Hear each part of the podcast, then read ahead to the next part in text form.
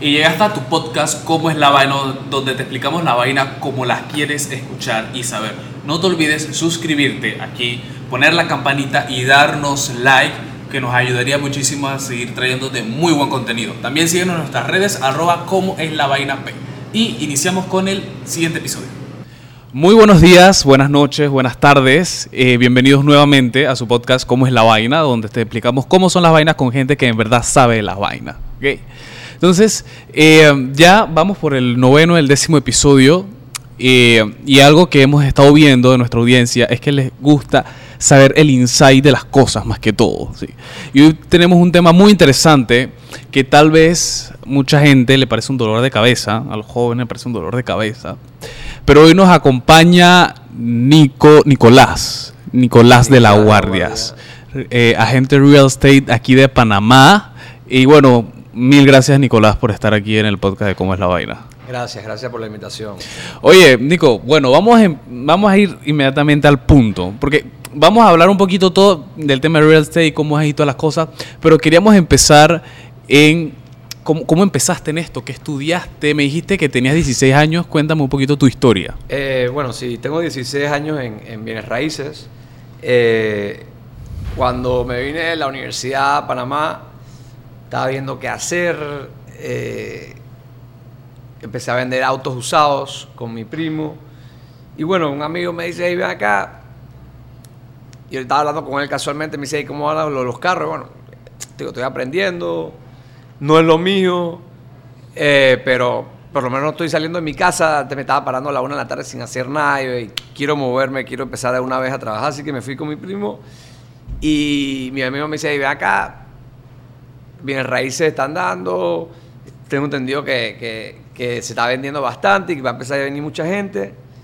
Y bueno, fui, le toqué la puerta eh, a un tío mío que, tiene una, compañía grande y, hey, ve acá, quiero aprender esto sin saber nada de bienes raíces. O sea, sí, mi familia siempre habíamos estado en bienes raíces en construcción, hemos hecho un par de edificios del pasado, eh, pero no sabía, o sea, cómo era esto de vender, comisiones.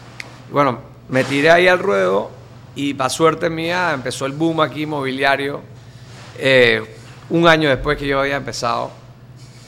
Y así que llegué en un buen momento, empezaron a llegar mucha gente de todas partes del mundo, de Estados Unidos, de muchos venezolanos también. Eh, y bueno, ahí me fui y ya tengo 16 años en, el mercado.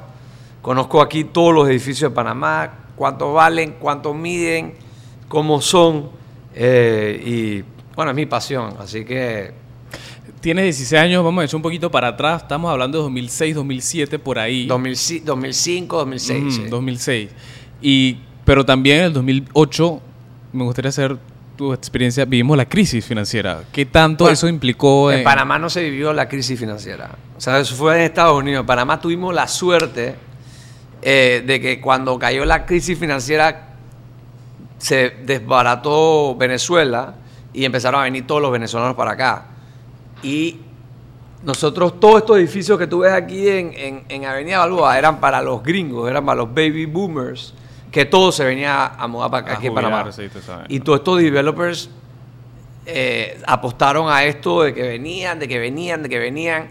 Y cuando iban a venir vino la crisis inmobiliaria, la crisis económica, financiera, todo de los Estados Unidos, se fueron, todos los gringos se quedaron sin, sin, plata, o sea, los viejos no podían mudarse, etcétera, no podían vender su vivienda, así que no, dejaron de venir. Y por suerte cayeron los, los venecos, que algunos, algunos no le caen bien los venezolanos, yo los amo. Eh, la verdad que salvaron la economía eh, panameña.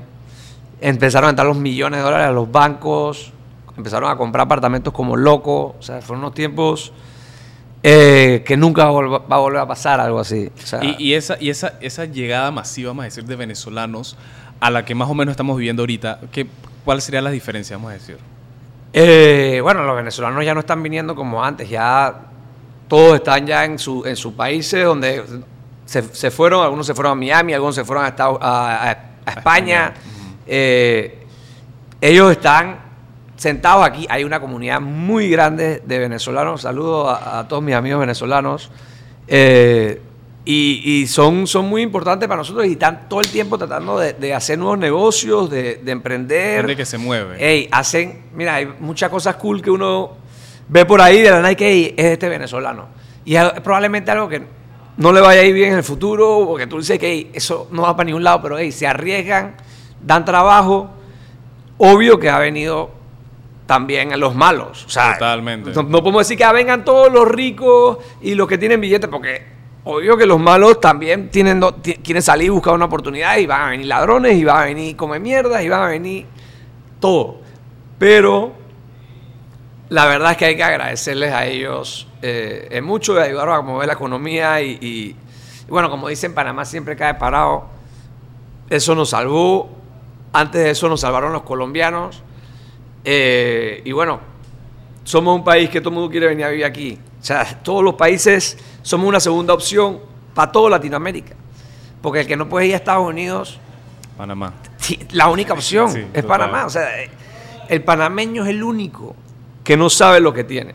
O sea, Y no lo valora. Ey, nosotros tenemos. O sea, yo me peleo con todos los, los haters en, en- en las redes o lo que sea porque.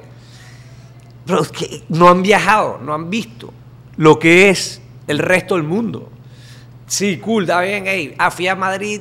Pero, hey, papá, tú no viste cómo en verdad es vivir en Madrid, lo difícil que es conseguir trabajo en Madrid, lo difícil que es Europa, lo difícil que es Estados Unidos. Aquí Ey, aquí uno vive y que, que el tráfico, que no sé qué, el tráfico aquí son... O sea, si tú te quedas 45 minutos, al menos que vengas de...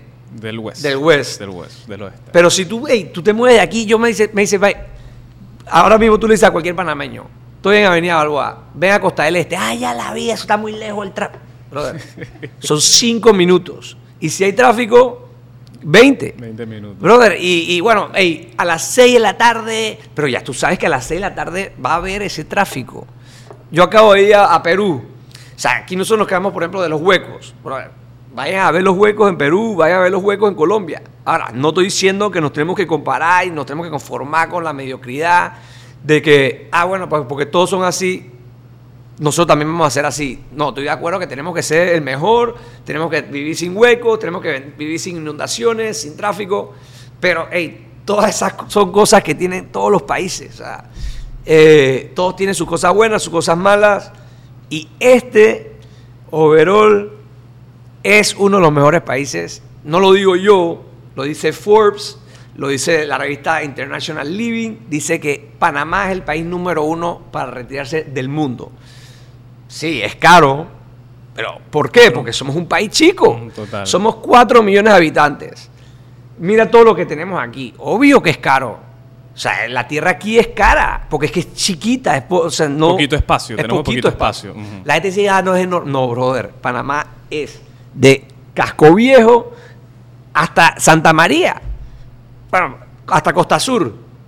Eso es lo que es la ciudad de Panamá. Es un, o sea, es un pedacito de cualquier ciudad grande del mundo. O sea, eso. ¿Y cómo, cómo def- definirías eh, o retratarás eh, eh, las bienes raíces aquí en Panamá? Todo el negocio, de cómo se mueve, de, de- de Mira, la demanda, la oferta. Como todos lados es cíclico y todo tiene, todas las lo- lo- los áreas son diferentes, todas tienen diferente eh, demanda, hay diferente oferta, obvio, pero, o sea, Panamá es un país donde tú puedes conseguir crédito, donde tú puedes comprar una vivienda de 100 mil dólares poniendo 2 mil dólares de down payment, de abono inicial financiado a 30 años con tasas de interés de 3%. O sea, este es uno de los lugares más fáciles para comprar una vivienda en todo Centro y Sudamérica. Eh, lo que pasa es que, bueno, la gente dice, ah, no quiero vivir en una caja de fósforo. Hey, brother, pero es que, ok, tú prefieres pasar 3 horas, 4 horas en tráfico que vivir en un apartamento un poco más chico, pero hey, tiene sus áreas sociales, tiene su... O sea, si en Mm. verdad uno no, no necesita tanto. Al final hay espacios que no usas ahí. o sea, y, y- y bueno, hey, por ejemplo, lo que es Santa, lo que yo veo, yo tengo un nicho, es importante tener tu mercado igual que, que- que- que en todo.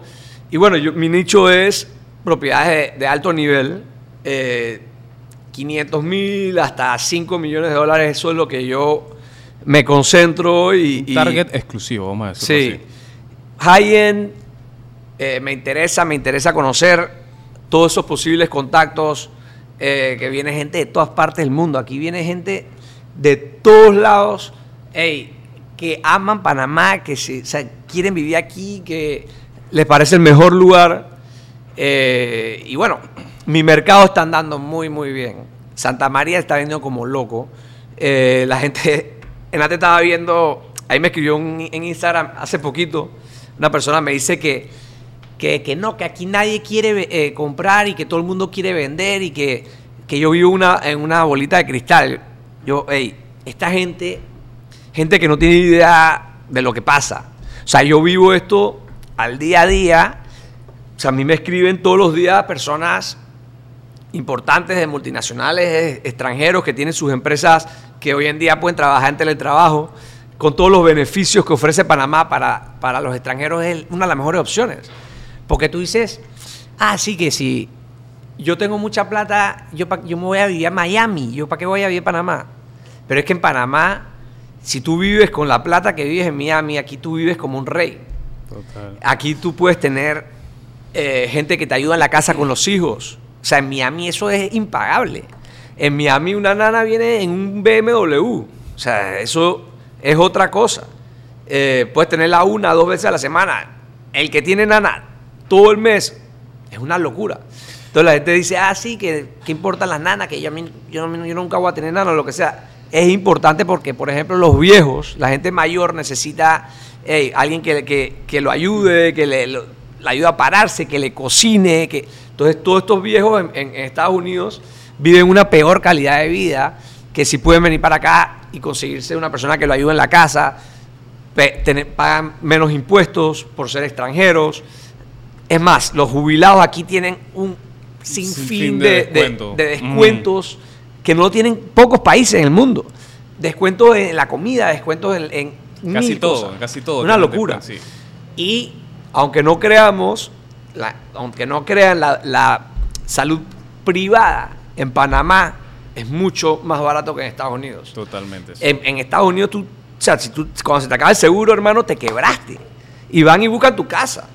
O sea, aquí, ey, tú vas a una cita, una cosa, o sea, es otra, otro, otros niveles eh, que de los pocos beneficios que, que te he comentado de los, de los o sea, aquí hay de todo. man. Este país. Bueno, hasta aquí, todos los que nos están viendo y escuchando, véngase a vivir a Panamá. Porque tiene múltiples beneficios. Usted no sabe lo que se está perdiendo. Digo, hey, obvio que el que no tiene plata, el que no tiene un trabajo, el que no está echando para adelante, y, y- y, es duro.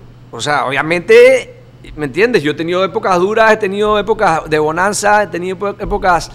Ey, pero ey, uno tiene que darle todos los días y, y- y la, la vida es dura donde sea. Hermano, y sin plata, a donde vayas. O sea, en el- por ejemplo, aquí por lo menos, si no tienes plata y no tienes donde vivir, ey, hay un clima que puedes dormir en la, en la calle, en- Sí. bajo un puente. En New York tienes que dormir eh, con frío fuerte. O sea, es duro donde vayas. Ahora, la hierba siempre es más verde en el otro lado. Todo el mundo ve películas, todo el mundo ve que hay, La que, me- que serie, la Miami, que cosa, llego a sí. Miami, que es barato y soy millonario y, y- y no sé qué, y que allá la vida y la calidad. Y... Ey, vayan, vivan, conozcan. ratito nada más. o sea, y después se dan cuenta y regresan para acá. Los- mira, los panameños somos de, las- de lo- de los lugares que la gente menos se va a otros países a vivir. O sea, de mis amigos, de, de toda- todos los que yo, la gente que yo conozco, la mayoría, que van a estudiar a Estados Unidos, ey, regresan para acá. De una. ¿Por qué? Porque es que aquí se vive bien, pero sin plata. Eh, Obvio, obvio que no. ¿Cuál es el...? Porque veo mucha, mucha gente que se queja de que... Porque sabemos tal vez que hay buena oferta, pero tampoco por la situación económica vamos a decir que no hay mucha demanda de, viviendas, de inmuebles y todo eso. Pero la gente se queja mucho de que las viviendas son muy pequeñas y están muy caras. ¿Qué tanto hay de cierto en eso como es? Eh, mira, obvio que sin plata todo es caro. O sea, eso es la, la- realidad. Ahora, uno tiene que saber cuánto cuesta construir y entender todo, o sea, Todos los costos del proceso. todos los todo costos del proceso. O sea, aquí no es de que, hey, tú no, la gente piensa de que sí, que es que el- este promotor es un lagarto y se está metiendo no sé cuánto billete. Hey, probablemente esté perdiendo plata en ese proyecto. Eh, es bien, bien caro construir y cada vez se va a poner peor. O sea, ahora mismo la construcción se paró ya de hace tres años. De- desde antes de pandemia ya estaba parada y de pandemia la mató. O sea, aquí los precios no hay forma de que no vayan para arriba. De verdad. Eh, bueno, en Santa María se está viendo, en, en- todo lo que es high-end están vendiéndose como loco y es caro, pero porque son cosas, o sea, únicas. Totalmente. O sea, muy Mm. pocas unidades, etcétera. Lo de, por ejemplo, bajo de 120 mil, 180 mil dólares. Ey, hermano, eso es lo que cuesta. Eh, eso es lo que cuesta aquí, eso es lo que cuesta en Costa Rica, eso es lo que cuesta en Colombia, cuesta más. En Perú, o sea, nosotros tenemos los mismos precios que toda la región. Entonces, ¿por qué tú vas a pensar de que, ah, que, Panamá, que, o sea, hey, brother, si este lugar es mejor que todos esos? Uno, aquí, dos, la construcción obvio es más cara. ¿Por qué? Porque en Colombia hay un mercado de 40 millones de personas. Hay, o sea, la, la constructora hace no sé cuántos miles de, de edificios. De proyectos a la vez, O sea, ajá. obviamente ellos consiguen mejor precio en el cemento, mejor precio en los materiales, mejor, mejor, o sea, es inevitable. es in- esto es un mercadito y es chico. O sea, y, y uno ve muchos edificios, pero al final todos vivimos aquí. Eh, así que los precios son lo que tienen que ser eh, y lo que cuesta. O sea, eh, los precios, todo está carísimo, el acero está carísimo, el concreto está carísimo, los materiales están carísimos, no se consiguen, los- o sea, las cosas no se consiguen en China. Va para, o sea, mi pronóstico, Va para arriba. puedo estar equivocado, va para arriba. Y la diferencia, vamos a decir, entre, porque también he visto que mucha gente me dice, dice, hey, pero si es que en Chiriquí o en Chitré yo consigo una mejor casa a un menor precio. Claro. Mira, la, lo más importante viene raíces. O sea, lo número uno, eh, no hay nada más importante que esto, es la ubicación. En inglés le dicen, las tres cosas más importantes son location, location, location. ¿Dónde está ubicado esa unidad? Es lo más importante. O sea, no, yo te puedo comprar un apartamento aquí y el edificio de al lado, o sea, puede valer mucho menos o mucho más por dónde está ubicado, qué, qué vista tiene, qué privacidad, qué seguridad.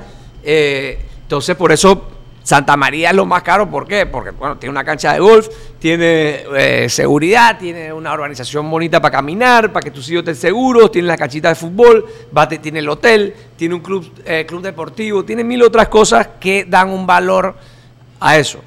Entonces, ¿qué pasa? Que aquí la gente, aquí donde se maneja toda la economía o la mayor parte de la economía de Panamá, los empresarios tienen que estar aquí porque aquí están los, los- los bancos, las oficinas, las reuniones, etcétera. Entonces, hey, si tú quieres vivir en la mejor zona, te va a cost- te tienes que pagar. O sea, y, y porque tiene más demanda, la gente se la pelea más.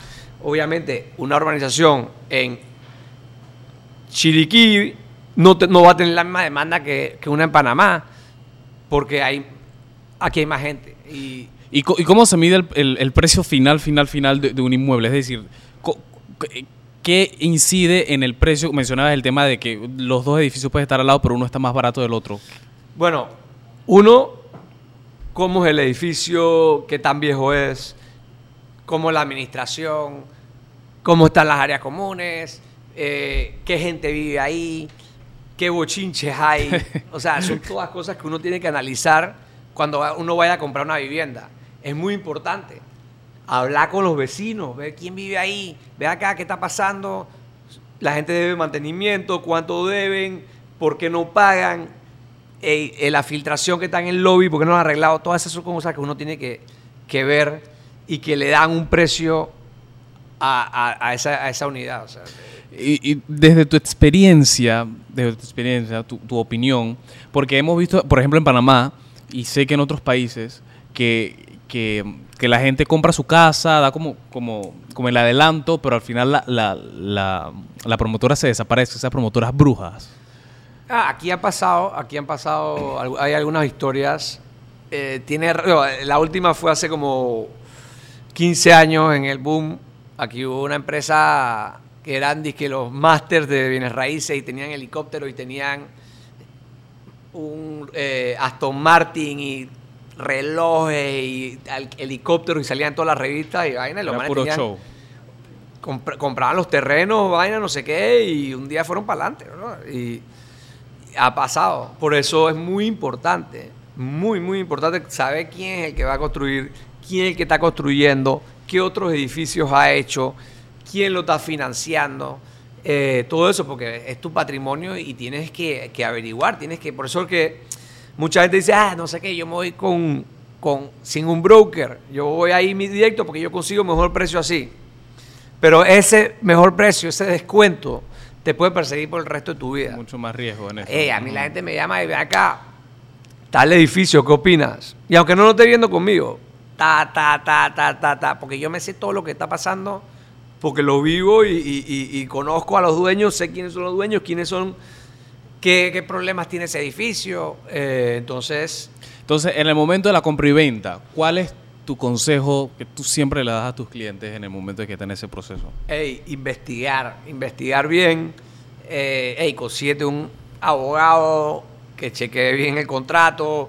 eh, y, y, o sea, siempre investigar, hermano. Uno no puede invertir 100 mil, 200 mil, 300 mil dólares sin hacer una investigación. Eso es una, es una irresponsabilidad. Total, total. Eh, y hablar con más de una persona. Obviamente, todos los vendedores queremos vender, los brokers queremos vender, pero yo quiero obviamente dar mi, mi opinión y, y dar mi mejor consejo porque yo sé que esa persona, si yo le hago un buen trabajo, si la persona está feliz, ella me, da de vuelta, me va a Recomendar, con otra gente.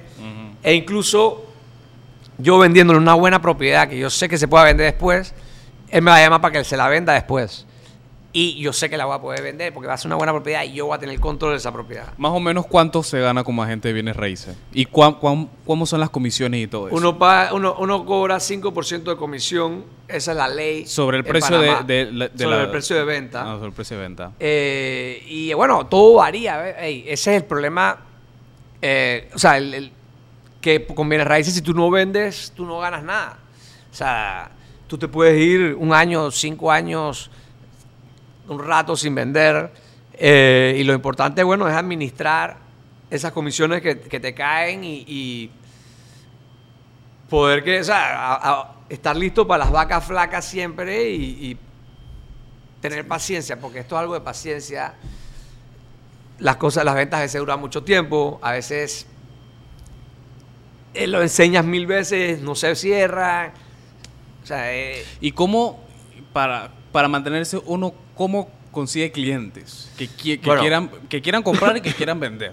las redes sociales es mi, es lo- me- no, mi número uno, 100% También tienes tu, e tu faceta de TikToker también. Claro, no, TikTok me puso, TikTok me puso a volar a mí. Eh, le debo buco a TikTok y, y bueno, TikTok, Instagram en verdad son las más fuertes para mí ahorita mismo. Eh, ahora, he usado durante los años diferentes eh, formas de conseguir clientes. Antes eran revistas, eh, después era, bueno, que si encuentra 24. Todavía hay, ahí, por ejemplo, en esa página encuentra 24, compra aquí, yo an- anuncio, pero, pero ahí yo estoy compitiendo contra todo el mundo. Total. En Instagram yo estoy compitiendo contra mí nada más. Y en TikTok también. Y tienes buena presencia, tienes buenos seguidores, así que... Claro, mm, tengo 23 mil eh, seguidores en, en Instagram y 66 mil en, en TikTok. Arroba, ahí. Ajá, arroba Nico de la G Broker. Ese es el de, El el de de Instagram. Instagram. Y el de TikTok es Nico de la solo, Nico de la G. Eh, y bueno, vamos para arriba. Es una arma increíble. Las dos. Las dos son. No hay una mejor que la otra. Las dos se complementan. Eh, y esa es la, la clave, ¿no? O sea, poner. La, eh, eh, o sea, eh, eh, darle duro las dos. O sea, y eso es algo que yo hice. eh, game changer totalmente todo el mundo hoy en día, gracias a Dios, me conocen, me quieren que yo les vaya a ver su casa, quieren que yo les vaya a hacer los videos, que yo la maneje, y los, los clientes quieren verme a mí, o sea, quieren que yo los atienda. Mucha gente ya confía en mí gracias a, a esto. Y bueno, lo que ven es lo que es. O sea, yo soy una persona lo que digo lo pienso y, o sea, no me voy sin pepas en la lengua, no me importa eh, las consecuencias y soy real. Y ya, hay gente que le va a caer mal, hay gente que le caigo bien, hay gente que dice este yeyecito no sé qué, hay gente que dice monstruo este pelado. Hey, yo voy para adelante y yo tengo mi misión y, y ah, vamos con todo. Eh, tú, eh, tú, tú tienes el target tuyo es súper exclusivo. ¿Qué mitos o qué, qué, leyenda urbana tú has escuchado que, que la vamos a desmentir de, de esas áreas, Costa del Este, Santa María, que la gente, puras, que la gente se cree que, que no en realidad no es así, porque cuando quieren comprar una casa o un apartamento en esas áreas, eh, vienen como con esos mitos o con esos miedos, vamos a decir, en esas áreas. ¿Miedo de, miedo de qué? No sé, de que, de que tal vez no, no, no encuentren la, la propiedad que quieran o los precios eran más o menos elevados de lo que pensaban. Bueno, eh, uno se hace- la gente se hace su idea de Costa del Este, de Santa María. No, obviamente todo el mundo quiere ir para allá eventualmente. O sea, eso es lo mejor. tienes, tienes mall, tienes hospital, tienes los restaurantes ahí, las escuelas. Yo que tengo hijas, no vivo en Costa del Este, pero ya hasta me toca casi que mudarme a Costa del Este o a Santa María porque tengo que llevar a mi hija todos los días a la escuela. eh, mis reuniones son por allá, mi mujer también, la familia está allá. Entonces, o sea, es cuestión de tiempo de que te llegue tu momento en que quieras ir para. Costa del Este y Santa María. Es un tiempo de edad, es un tiempo de, de- Pero a todos nos toca. Mucha gente que yo he visto, ah, no, a mí no me interesa Santa María, no sé qué. Ta, ta, ta. Hoy día- hoy día ey, neces- estoy buscando, no sé qué. Yo, hey, brother, porque es que es una bola de nieve que va creciendo y va jalando a todo el mundo. ¿Por qué? Ey, se mudó el hijo con su esposa, tienen hijos. Entonces, ¿qué pasa? Los, los papás, de que, ay, que mi hijo vive allá, que quiero después tienen de los mi hijo, no sé nietos. qué. Se va para allá los papás. Entonces, los otros hermanos ya se tienen que mudar también. Y al final todo el mundo Todo el mundo queda ahí. Todo- o sea, Santa María, tú no tienes idea lo que es, ¿sabes?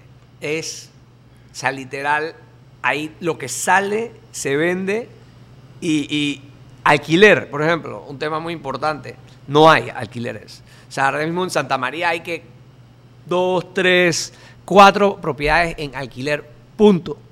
Y clientes, cinco mil. O sea, todas las multinacionales. Nosotros tenemos, es algo que la gente no ve.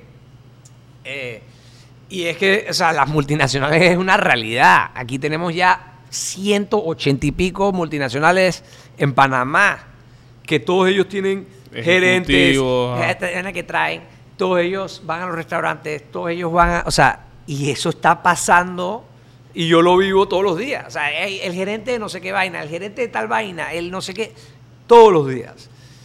Hay un movimiento, la gente ama Panamá, los que no aman a Panamá, algunos son los que no han podido hacerla. Eh, ahora, lo que pasa es que aquí la gente, uno, quiere que todo, mucha gente quiere que todo se lo den. Dos, la gente piensa que, que uno puede llegar a algo grande ganando un salario. Y eso no es así. O sea, uno tiene que saber cómo invertir su plata, qué hacer con su plata, porque tú puedes ganar un salario, hey, te ganas 5 mil dólares al mes, estás feliz, no sé qué, hey, así mismo vas subiendo tu- tu- tus gastos, Tus gastos, te vas mudando más pretty, eh, vas viajando más, y la plata se desaparece. Entonces, si tú no tienes un plan de invertir tu plata, de comprar una propiedad, meterla en, en- en cosas, obvio que no sean tan riesgosas. Digo, sí hay que hacer riesgos, definitivamente, pero no se la vas a un primo que abrió un restaurante ahí en la esquina, porque, o sea, tampoco, o sea, tienes que saber que ese restaurante tiene futuro, que tu primo sabe manejar el restaurante, que vas a hacer plata, porque tampoco se trata de, tirar la plata y ver qué pasa. Por eso es que Bienes Raíces es tan fuerte y es algo que nunca va a morir. A mí mucha gente me, da- me causa mucha risa que la cripto que invest in Bitcoin, no sé qué, to the moon, no sé qué. Brother, o sea, uno no puede vivir en, en esa montaña rusa, ¿me entiendes? O sea, tu plata no es juego. Está bien, hey, 10% de tu plata y juégatela en esa vaina. no es que estoy diciendo que estoy en contra de, los- de la criptomoneda, ni nada. Me gusta todo ese tema, me encanta. Y ahora que supuestamente que Panamá vamos a, A aprobar una ley, ajá, estamos de las aprobamos- cripto. ya aprobamos la ley, estamos esperando que, que Nito la, la firme. Eso es excelente. Es más, eso, al que más le sirve esa vaina es a mí. Porque Porque, aquí voy a vender bienes raíces como loco. O sea, esta vaina no va a haber un apartamento aquí. O sea, eso es lo que yo pienso. Eh, y entonces, pero tú no puedes meter, si tienes 100 mil dólares, meter Los 100.000. 90 mil en Ujú. cripto, porque eso no sabes qué puede pasar. O sea, en bien raíces, hey, si tú compras un apartamento de 100 mil dólares y el real estate se va para abajo, hey, tú puedes ir a vivir ahí. Tú puedes ir a dormir ahí en ese, en ese. Tú no puedes ir a dormir en, en la- en el Bitcoin. O sea, tú no puedes ir a tocar eso. Por eso que bienes raíces es tan fuerte y es. Que es tangible. Y el tangible. 90% Ujú. de los millonarios en el mundo se hacen a punta de bienes raíces. La gente dice, ah, mira, que la propiedad en un millón, no sé qué, que eso nada más es para los políticos, no sé qué. O sea, brother, el 95% de, las- de las personas que compran esta estas propiedades no son políticos. Tienen su gente que, hey, invirtieron su plata, que primero compraron en sus tiempos, o sea, obviamente hubo gente que invirtió su plata hace buen rato y los precios sí se dispararon. Eh, yo tengo mi- mi- un, eh, un amigo mío compró una propiedad en, en- en Costa del Este en 350 mil dólares y esa propiedad vale un millón cien. Pero bueno, él tuvo la visión. Tú dices, ah, pero es que ya nosotros no vamos a tener la oportunidad. Pero bueno, tenemos otras oportunidades que van a venir siguiendo. Eh, y que hay que encontrar ese Costa del Este nuevo o ese lugar nuevo que uno vea que dice, hey, ve acá, Tiene ¿sabes potencial. Mira, este lugar, mira, aquí le van a hacer una canchita de fútbol, aquí están haciendo una escuela. Eh, entonces, pero esa gente, créeme, cuando mi amigo compró esa propiedad de 350 mil dólares, ese mataba que no, pod- no podía dormir, que no sabía si iba a recuperar su inversión, si no sabía que no sé qué. Y bueno, gracias a Dios, Costa del Este, obviamente cuando pasó eso no había una casa ahí. Eh, entonces, ¿qué pasa? Que eh, en Costa del Este, cuando él compró, había un par de urbanizaciones, un chinito, una gasolinera y, y that's it. A los tres meses abrió un salón de belleza. Después pusieron una escuela aquí, una escuela acá. Ta, ta, ta. Entonces, cada vaina que le van añadiendo va subiendo El el, valor. valor. de esa propiedad. Ey, eh, para tocar también el tema un, po- un poquito del alquiler, ¿cómo funciona eso con el broker? ¿Cuánto gana? ¿Cómo es eso? ¿Es mejor Bueno. para un broker alquiler o compra? Bueno, el, el- el alquiler es como el pan de cada día. Eso es lo que tú puedes cobrar más fácil. Eso es lo que. Mañana me llama un man, hey, vamos a una propiedad de dos mil dólares, por ejemplo, y la comisión son dos mil dólares. Eh, eso es lo que te ganas cuando alquilas un apartamento, es un, un mes de alquiler. Eh, pero es- usualmente es de una vez. O sea, el que va a alquilar, muy pocos, que a esos clientes yo les salgo viendo, ven 100 opciones. Eh, Porque bueno, ya yo les mando el video, ya yo les mando... O sea, si hago el video y con la cosa, ya tú tienes que saber si eso puede ser una opción. Eh, entonces, hay clientes que te dan 10 vueltas, van y al final le alquilan contigo. Y bueno, todas esas cosas pasan. Es parte del negocio. Pero, pero sí es... No es que prefieres una cosa, sino que es más rápido Es más rápido. y lo tienes que hacer. O sea, porque con eso vas sobreviviendo. Porque obviamente una venta te demora, te puede demorar dos, tres, cuatro, cinco meses hasta que te paguen.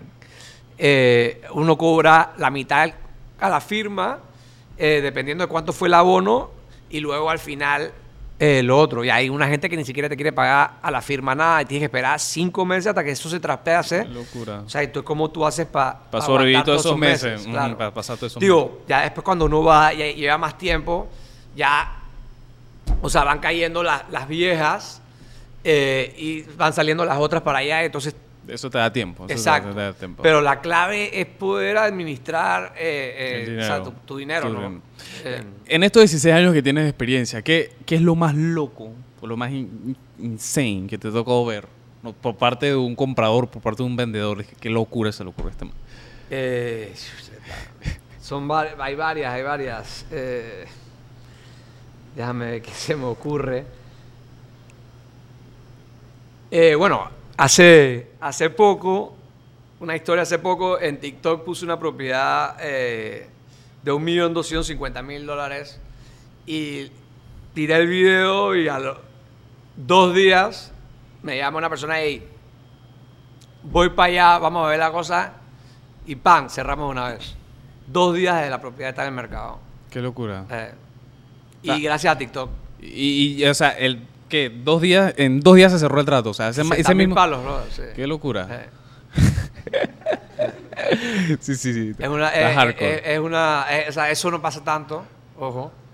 Eh, pero, o sea, lo, lo fuerte que es TikTok, nadie se lo imagina. Eh, es una cosa demasiado, demasiado loco el, el- el nivel. O sea, la gente, yo le llego, a mí me conocen de los manes de pedidos ya, shopping para los frenes, hasta el más más rico de, de Panamá, sabe quién soy yo, y, o sea, y antes probablemente no me conocía, gracias a esto. Pues, sea, eh, y es una, una cosa... a ¿Qué- otro ¿Y qué es, qué es lo mejor que te llevas, pues? ¿Qué es lo mejor que te llevas de todos estos años, de todo lo, de lo que has vivido, de lo que has visto, lo que has aprendido? Ey, lo mejor, lo- la- el- o sea, una de las cosas más satisfactorias para, para mí es poder cerrar una venta, obviamente, y encontrarle ese hogar a esa persona y tener esa relación para el resto de la vida y que, hey, me llame y ve acá, estoy feliz, gracias. Aquí está este cliente que este amigo que no sé qué que me recomendó. O sea, eso es todo en, en mis raíces. Cuando tú puedes lograr eso, ya cumpliste. Ya, para, tu para, misión. para ir cerrando, eh, porque estamos en el Faro, nuestro nuevo spot, estaba viendo el casco. Y mucha gente, mucha gente habla del casco. ¿Qué potencial tiene el casco para, para bienes raíces en Panamá? El casco tiene un gran, gran potencial. Eh, bueno, primero que no pagas impuestos en las propiedades. Eso yo no lo sabía. Sí. O sea, qué interesante. Eh, hay, bueno, la- lo- viene ahora la- el hotel, ya abrió el hotel la compañía y viene ahora el Está- Sofitel, que los Sofitel va a estar a otro nivel. Eh, y Casco es un lugar único, un lugar que va a seguir subiendo. eh, y bueno, vienen, están terminando nuevos proyectos. Hay uno que se llama ahí, eh, creo que se llama Casco, Casco View. Casco View se llama. Eh, pero bueno, el futuro es inmenso. Los extranjeros cuando vi- vienen a Casco se enamoran. eh, y es algo, o sea, este lugar es algo único. Tenemos la ciudad moderna con el casco antiguo aquí, lleno de discotecas, restaurantes, lugares para caminar. Que nos falta la playa de Fábrega. La playa de Fábrega hubiera sido. Es una buena muy idea. buena. En verdad, yo todavía opino de que. Yo estaba medio que a favor de la, de la, De la playa. De la playa. Eh, la verdad es que la gente también se cierra y, y- y- y también los contrincantes. Totalmente, Eh, sí. y que, ah, no sé qué. Entonces ya la gente ve Twitter y ya uno se va por una línea. Pero aquí tuviéramos volando. Si tú tuviera una playa donde tú puedas ir, eh, como tipo en Barcelona, con restaurantes, eh, vainas de voleibol, canchitas de fútbol, todo eso, ¿por qué no? Si estamos frente al mar, eh, hay que aprovecharlo. Y bueno, tenemos lo los cruceros aquí, que ya va a empezar a venir los cruceros para acá, Amador, que eso va a ser otra cosa enorme aquí. Eh, hoy me dice un cliente, eh, me dice, hey, no, que es que puso una oferta baja por una casa en Costa del Este, como 100 mil dólares abajo. Y, no, que es que le mando esta oferta porque aquí todo se va a ir a, para abajo y que los, los intereses de Estados Unidos y que no sé. Estás totalmente equivocado, brother. Este país, sí, los intereses de seguro nos va a golpear, pero este es un país muy chico. Aquí, o sea, si, si en Colombia gana Petro, o sea, esto, aquí no va a haber una propiedad. Van a venir todos los colombianos para acá. Ey, y nosotros no, no necesitamos 15 mil colombianos, ni 15 mil peruanos, ni 15 mil chilenos. Nosotros con mil colombianos se inunda, inunda. este país. Sí, O por, sea, por eso, porque somos chiquitos. somos chiquitos, o sea, esta vaina, nosotros vivimos en, una vaina, por eso que todo el mundo nos da plomo, por eso que todos salimos en la lista grises, porque todo el mundo nos tiene una envidia a otro nivel. Este país lo maneja muy fácil, es muy chico, o sea, no es, imagínate el problema de COVID en Colombia, con 40 millones de habitantes. habitantes, qué locura. O sea, aquí somos cuatro.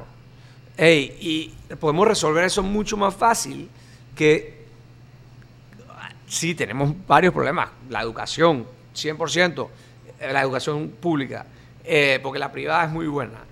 La servicios públicos de transporte yo pienso que ha mejorado. Tenemos metro, casi que nadie tiene el metro. O sea, Colombia no tiene metro. Bueno, por lo menos Bogotá.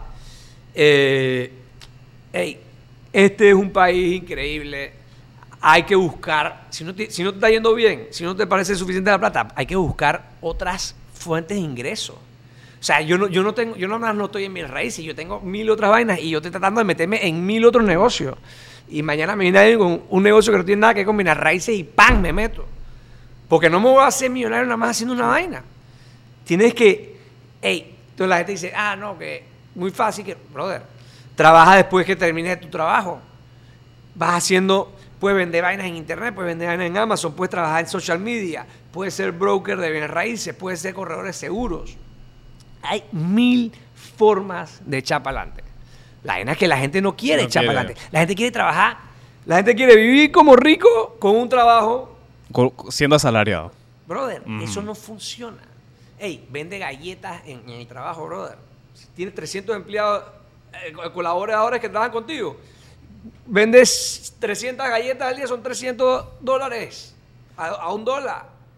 No, pero le da pereza. Le da más fácil pena. que hace, Ajá. más fácil decir que, que el gobierno, que aquí no se puede echar para adelante, que aquí los políticos son los millonarios, pero no, brother.